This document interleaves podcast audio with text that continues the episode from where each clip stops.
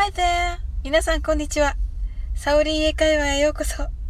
How's everything going? ご機嫌いかがでしょうか？今日もお越しいただき本当にありがとうございます。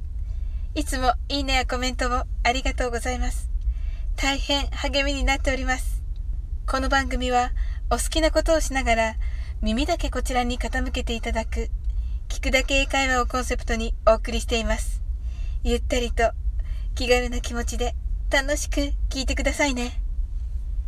今日は栄養士のもーちゃんにライブ中にいただいた質問にお答えしたいと思います。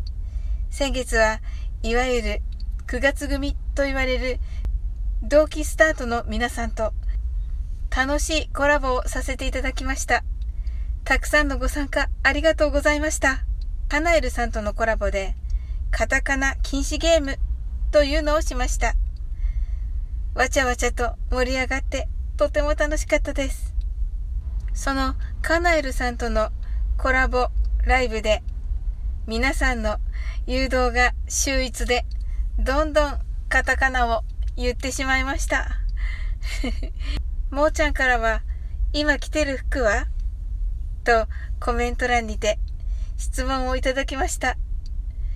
これ最高ですよね。その時着ていたのは T シャツとスカートでしたが、T-shirt and skirt はカタカナだし、英語だし、ラジオは見えないのに、これ、なんて言えばいいですか？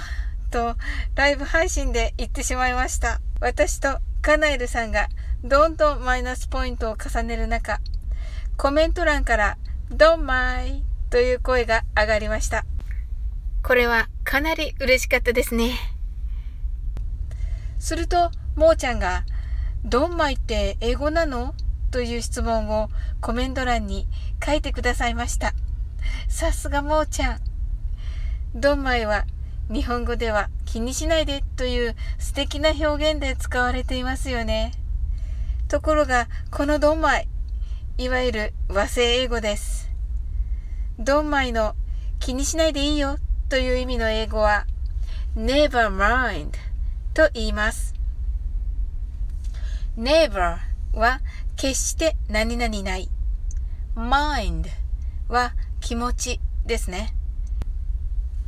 もうすでに日本語としてマインドとよく使われています。この never mind いつまでもそんな気持ちでいないでもう忘れちゃってという意味になります。念を継がないでというような感じでしょうか。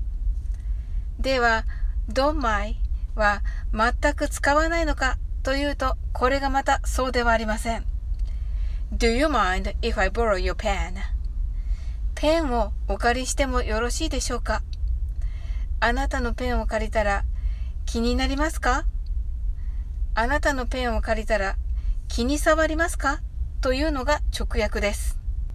この答えは No, I don't mind と言います。これは、いいえ、気になりません。いいえ、お気になさらずという意味です。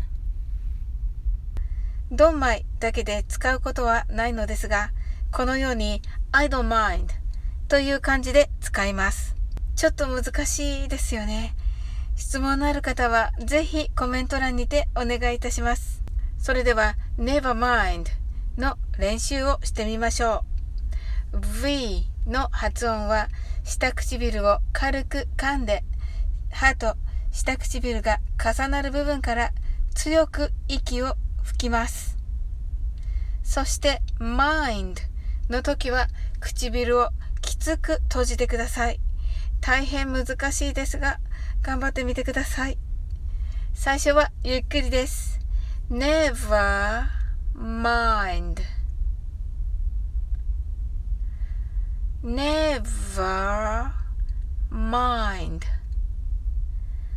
Let's say much faster and と言ったら復唱してください never mind never mind and how was it I'm sure you did it.